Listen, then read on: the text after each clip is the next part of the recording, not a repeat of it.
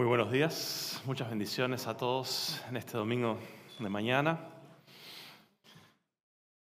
Y me gustaría orar brevemente antes de comenzar. Padre, gracias por esta oportunidad de estar juntos nuevamente. Gracias, Señor, por la alabanza preciosa que pudimos tener, por los testimonios, Señor Gracias, Padre, que tú también nos has guiado a cada uno, nos has tomado la mano y hasta aquí nos has traído, como decía Sandra, Señor. Gracias por tu bondad y te pido que tu Espíritu Santo ahora nos ilumine, Señor. Abra nuestro entendimiento, nos ayude, Señor, a, a dejar de lado todo lo que nos puede impedir entender tu palabra. Te pido que tú nos estés guiando, me estés guiando en las palabras, Señor. Me ayudes, Señor, a compartir lo que has puesto en mi corazón en el nombre de Cristo Jesús. Amén. Bueno, estamos, como dijo Helmut ya, en la época de Adviento, estamos en el segundo Adviento, es el segundo de los cuatro domingos que preceden la Navidad, y se acostumbra, se estila que los mensajes de esta época giren alrededor de temas navideños, ¿sí? la venida de Jesucristo, la encarnación de Dios como hombre en Jesucristo. Y estaba pensando que tal vez uno de los nombres proféticos de Jesús que más eh, o mejor transmite de alguna manera la idea de que Jesús es Dios entre nosotros, Dios encarnado, es justamente Immanuel, ¿no? Emanuel en español, Immanuel en, en hebreo, Immanuel, este, empieza con I en hebreo, Immanuel, y con eso, con ese título entonces, eh, con ese nombre profético, titulé este mensaje. Immanuel, con nosotros Dios, literalmente la traducción desde el hebreo. El hebreo es un, un lenguaje sipeado. Immanuel significa todo eso, con nosotros Dios. En Mateo capítulo 1, versículos 22 y 23 dice, todo esto sucedió para que se cumpliera el mensaje del Señor a través de su profeta.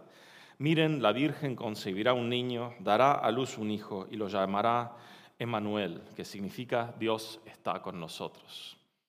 Esto viene hablando del nacimiento de Jesús, todo lo que se dio previamente. Este, y Mateo entonces cita del Antiguo Testamento, exactamente de Isaías 17, 14, citando al profeta Isaías diciendo, bueno, esto que dijo Isaías en su momento, que era para su tiempo, para su pueblo, era una profecía, también es en realidad a la larga este, lo que estaba indicando de que Jesús sería Dios con nosotros, el que está con nosotros. Lo interesante es que ese capítulo 7 y 8 de Isaías en realidad están hablando de juicio sobre el pueblo de Israel. El niño Emanuel iba a ser señal de juicio, que Dios vendría sobre Siria, sobre Israel, sobre Judá con juicio. Y sigue el 7, el resto del capítulo 7, y sigue todo el capítulo 8, y hablando de juicio. Y en el capítulo 9 de Isaías arranca con un sin embargo. Y sabemos que si las cosas vienen mal y viene un sin embargo o un pero, es porque algo está por cambiar. En Isaías capítulo 9, versículo 1 dice, sin embargo, ese tiempo de oscuridad y de desesperación no durará para siempre. Y después dice algo que les va a sonar. La tierra de Zabulón y de Neftalí será humillada, pero habrá un tiempo en el futuro cuando Galilea de los gentiles, que se encuentra junto al camino que va del Jordán al mar, será llena de gloria. El pueblo que camina en oscuridad verá una gran luz. Para aquellos que viven en una tierra de densa oscuridad, brillará una luz. Interesante. Primero una profecía que en el Antiguo Testamento indicaba el juicio que iba a devenir, ese juicio que se iba a extender durante mucho tiempo. Y después en el capítulo 9, y eso era, hablaba de la venida de Jesús. Y después en el capítulo 9 arranca otra vez con una profecía acerca de la venida de Jesús. Pero 30 años más tarde, Jesús ya comenzando su ministerio. Y son como dos, este, dos puntos de apoyo, digamos, ¿sí? que marcan el tiempo en el que Isaías está hablando y hablando de este Emanuel que nació en su época y que marcaba juicio y todo ese tiempo que iba a pasar, en el cual después Jesús iba a cumplir eso otra vez, pero después venía inmediatamente del segundo cumplimiento de eso, la bendición, y está que es mencionada en el segundo, en el segundo versículo.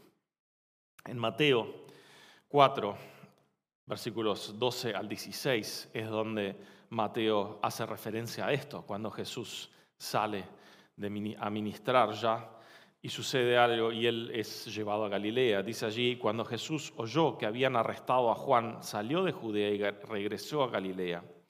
Primero fue a Nazaret, luego salió de allí y siguió hasta Capernaum y junto al mar de Galilea, en la región de Zabulón y Neftalí.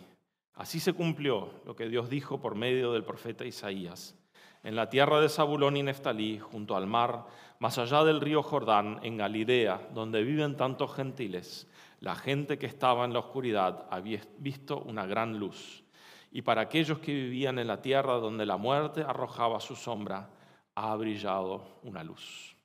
Esa luz que nosotros como gentiles reinterpretamos y pusimos en arbolitos de Navidad y en otras cosas y dijimos, bueno, esa es, representa la luz de Cristo, que en el judaísmo es representada por la menora, el candelabro que estaba en el templo. La luz, Dios es la luz y Jesús fue la luz de los hombres y caminó entre nosotros y sigue siendo la luz de los hombres a través de nosotros.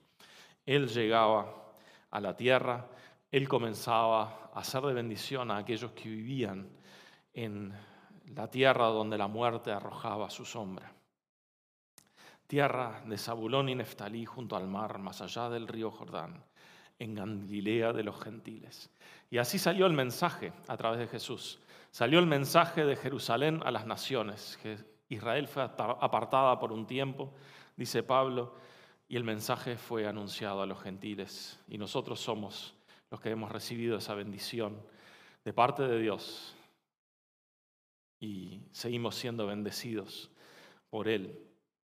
¿Alguna vez pensaron en la Navidad desde el punto de vista de estas personas, tal vez de Isaías, o tal vez de, no sé, los pastores, Ana, Simeón en el templo, pensaron cómo era en una época en la cual todavía no sabían cómo iba a ser Jesús, cómo Dios iba a mandar a su Mesías, cómo iba a hacer eso.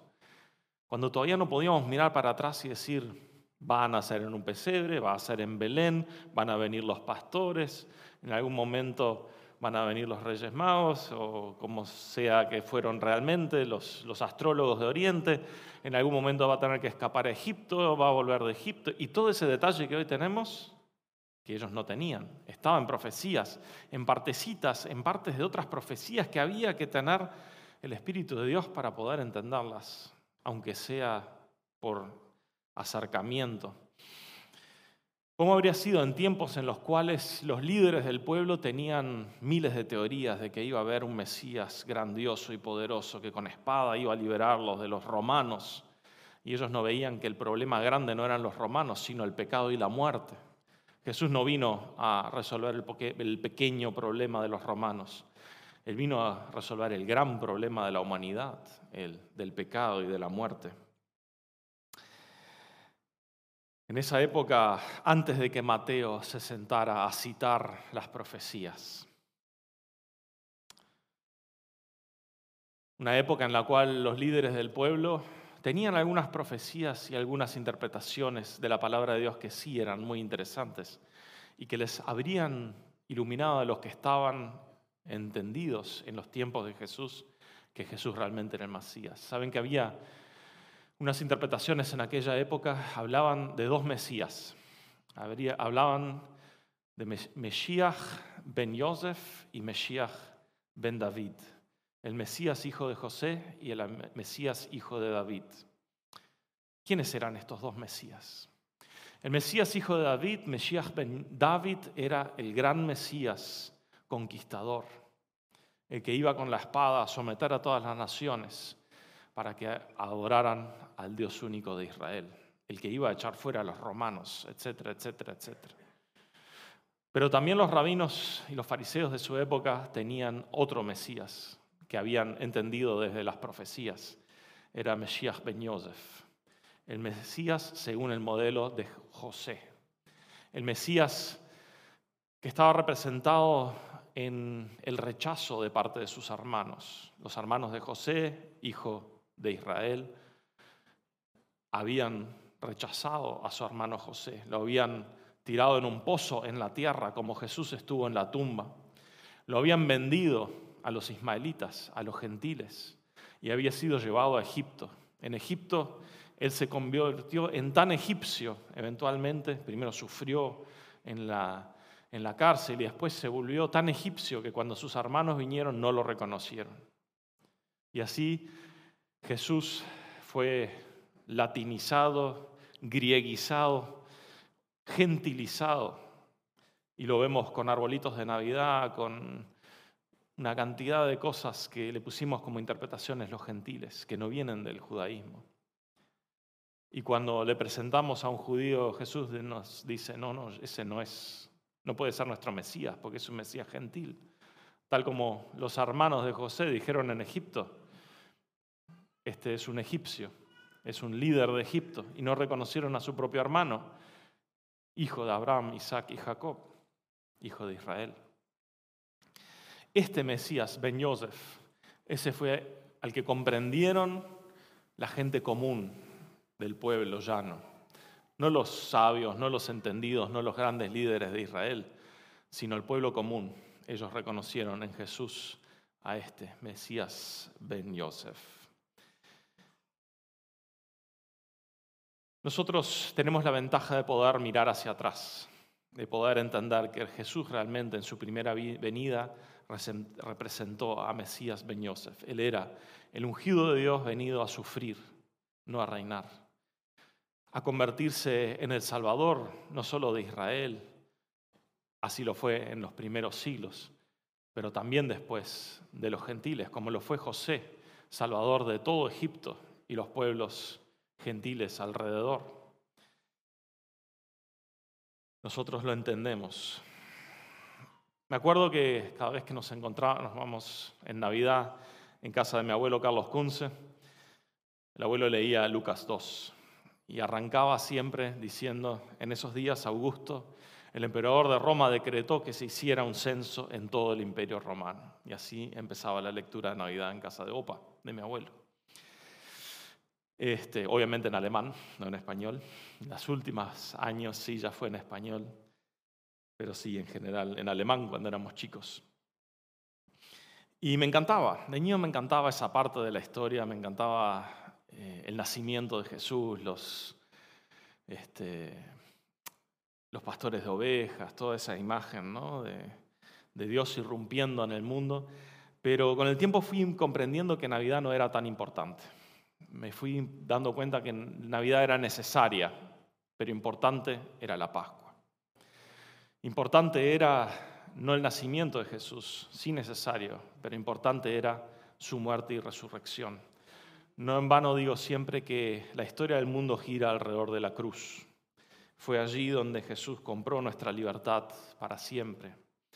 Para citar a Corazón Valiente de, de Mel Gibson y reaplicándolo a Jesús, allí en la cruz Jesús compró nuestra libertad para siempre. Sí, claro, sin Navidad no habría habido Pascua. Si Jesús no hubiera nacido, no habría podido decidir ir a la cruz, no habría podido decidir tomar todos nuestros pecados y vencer a la muerte allí en la cruz, muriendo y resucitando, logrando la victoria final para nosotros. La Pascua había sido profetizada desde mucho antes. Eh, Jesús ya visto a través de aquellos corderos que fueron sacrificados en Egipto y su sangre puesta en los dinteles de las puertas, para que el ángel de la muerte no entrara en las casas de Israel, para que no matara a los primogénitos. Jesús hizo muchos milagros, resucitó personas, pero qué esperanza nos hubiera dejado si no hubiera ido a la cruz, si hubiera ido directo al cielo después de esos milagros. La historia mundial realmente gira alrededor, alrededor de esa cruz. Ahora, nos hemos puesto a pensar que nosotros también estamos en la situación de Isaías, de Ana y de Simeón, de los pastores. Nosotros estamos en la misma situación. Mesías ben Yosef ya vino, pero Mesías ben David la segunda venida de Cristo aún no se ha cumplido. Entonces también nosotros estamos pues, siendo puestos a prueba, estamos, vamos a entender cuando sea la segunda venida de Cristo de qué lado vamos a estar. Titulé esta segunda parte del mensaje Immanuel 2, el regreso. No siempre las segundas partes son peores que la primera. Comencé hablando de las profecías de Isaías, de la venida, primera venida de Jesús. Les pedí que se pusieran en los zapatos de los que esperaban la primera venida. Porque el tema es que a veces nos olvidamos que después de la primera venida y después de dos mil y pico de años seguramente va a venir la segunda venida. Es lo que estamos esperando. El Mesías victorioso y conquistador, Mesías Ben David, en Zacarías capítulo 12, versículos 10 al 14 dice, entonces derramaré un espíritu de gracia y oración sobre la familia de David y sobre los habitantes de Jerusalén. Me mirarán a mí, a quien atravesaron, y harán duelo por él como por un hijo único. Se lamentarán amargamente como quien llora la muerte de un primer hijo varón. El dolor y el luto en Jerusalén serán tan grandes como el duelo por Hadad Rimón en el valle de Megiddo.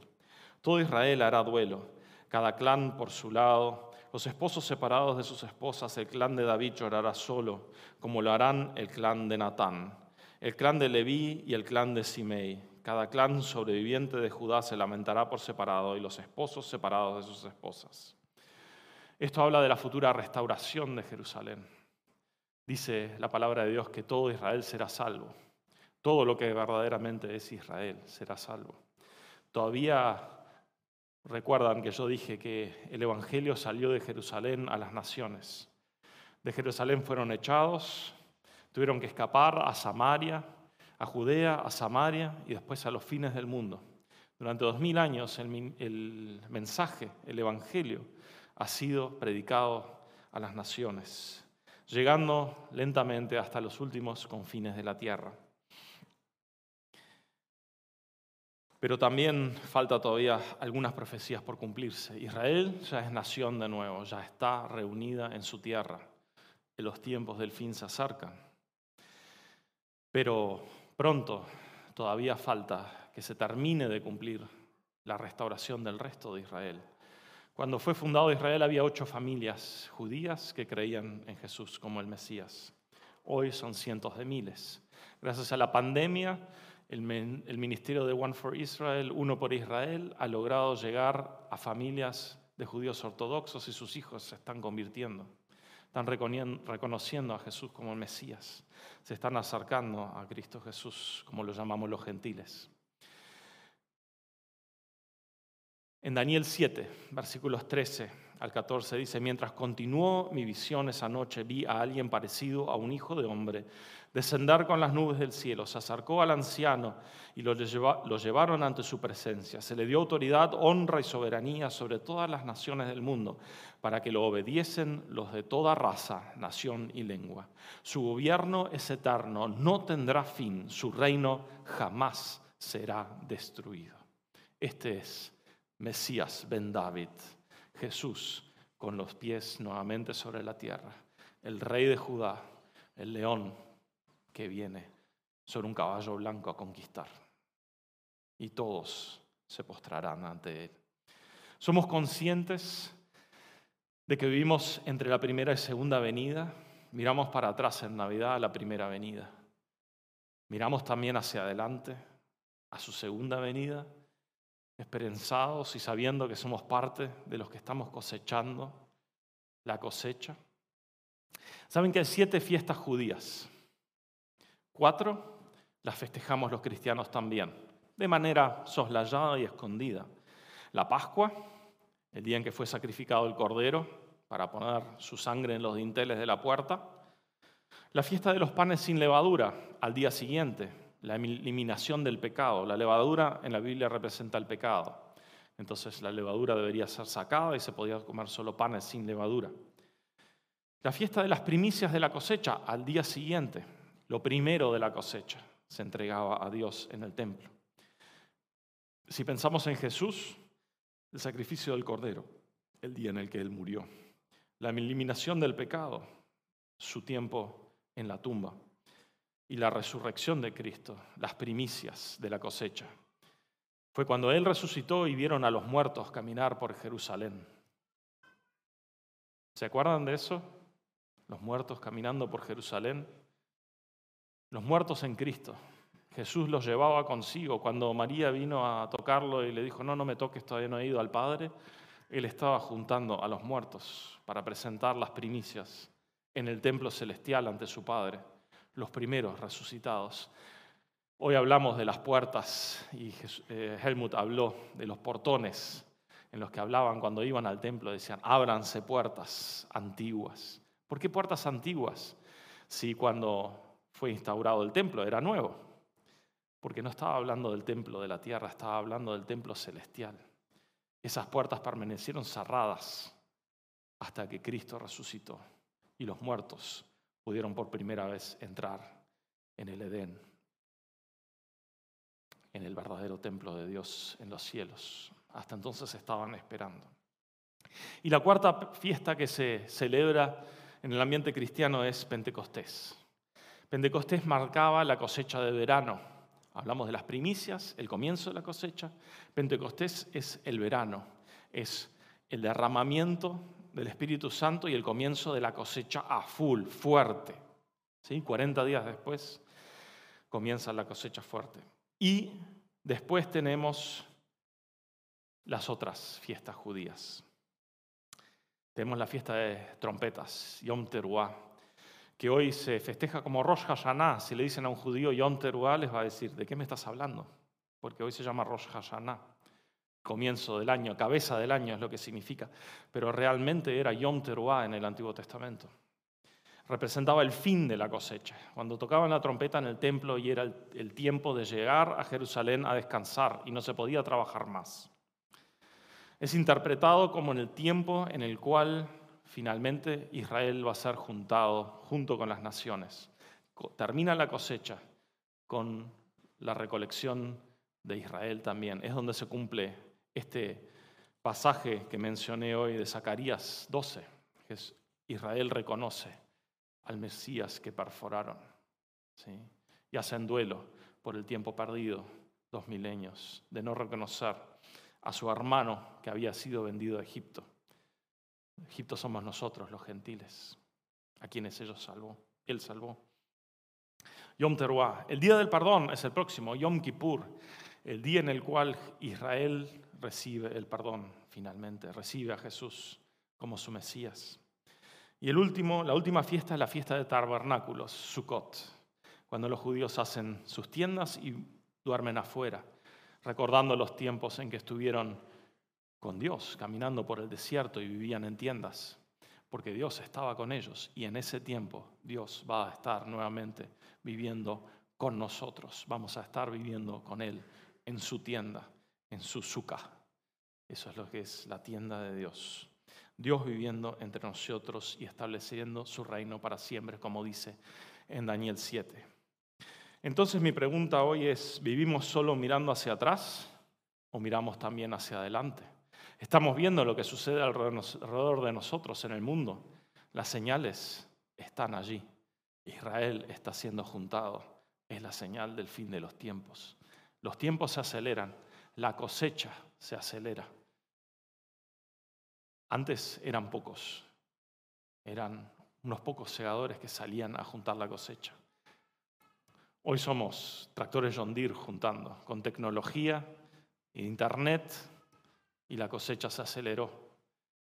One for Israel dice que en tiempo, e, época de pandemia fueron millones las vistas de sus videos en hebreo en Israel y que llegaron a mucha, mucha, mucha más gente que jamás antes, en todos los años previos de su ministerio.